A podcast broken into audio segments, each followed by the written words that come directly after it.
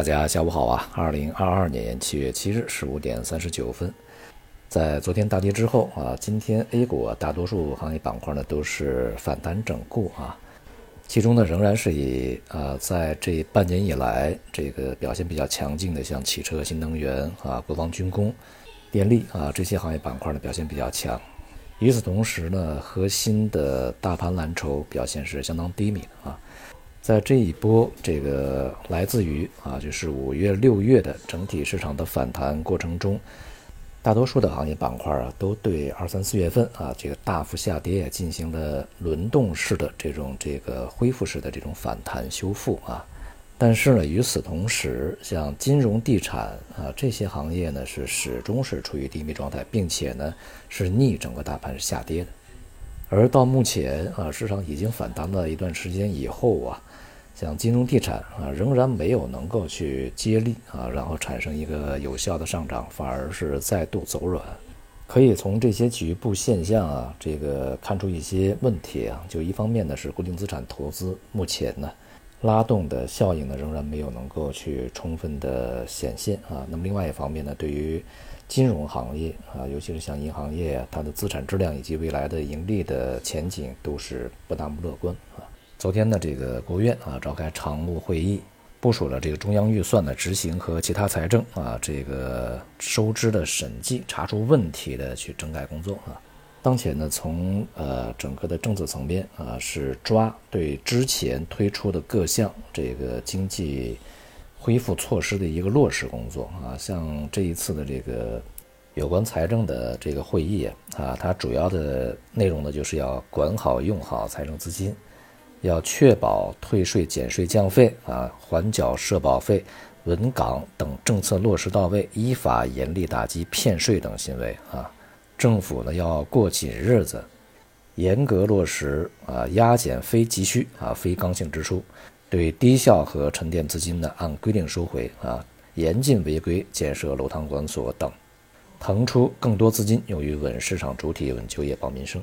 之所以有这样的一些要求，那么它一定是存在这样的一些问题，并且呢出现了啊这样的一些这个现实问题。财政呢在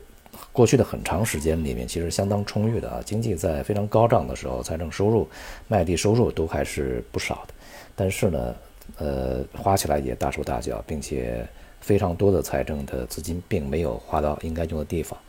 那么现在呢，这个经济下行啊，一方面呢财政收入减少，另外一方面呢支出增加，需要用钱的地方非常多啊，就显露出这个财政啊相对紧张的一个状态啊。近些年呢都是要求啊要坚持政府过紧日子，那么说明啊在前些年呢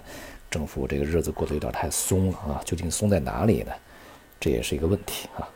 好，在外部方面，昨天这个美联储呢公布了上一次的会议纪要啊，是美联储的所有成员都一致通过了加息七十五个基点，这样的话也就使得美联储的内部分裂呢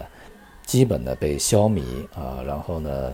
也就意味着这个美联储呢全面转向鹰派。在昨天呢，IMF 这个总裁啊声称，在未来的几周呢可能会再度去调降二零二二年全球的经济增长目标。今年呢，才过去半年多一点儿啊。如果这一次再去调降呢，它将是 IMF 年内第三次啊下调今年的经济增长目标，并且呢，它非常明确的这个告诉媒体，不排除在明年全球经济陷入衰退的可能性。其中呢，全球利率的大幅度上升啊，中国经济放缓以及这个地缘政治冲突啊，都是再做调降的原因。所以呢，有一个结果呢是非常大的可能性啊，就是在全球范围内啊，主要的发达国家恐怕呢是很难逃得掉这个衰退的一个结果的啊。那么中国经济呢，因为我们的掌控能力相对比较强一些啊，可能呢不会陷入衰退，但是它避免不了放缓，这就是我们当前所面临的经济的一个现实状况。而这种状态呢，在未来的。持续时间预计呢要比在之前呢类似情况发生的时候这个持续的时间更长。在外汇市场方面呢，美元继续表现非常坚挺，而欧洲货币大幅的下挫啊。目前呢，像欧元吧，对美元已经到了一点零一八几的这个水平，呃，预计呢在不久的未来将跌破平价，也就是一比一啊这个价格。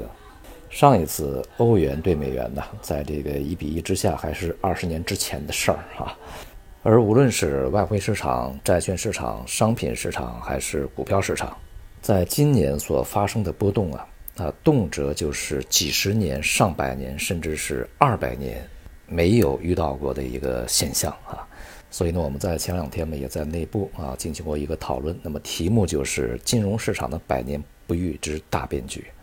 如果在过去的一百年都没有见过的事儿，在今天重新又见到了啊，你千万不要把它当做一个小事情啊，要重视起来。就目前的这个股市而言呢，啊，由于市场普遍进入到了一个观望状态啊，预计将进入到一个相对有序的震荡整理过程中，并且呢，在未来啊，调整的风险也进一步加大。好，今天就到这里，谢谢大家。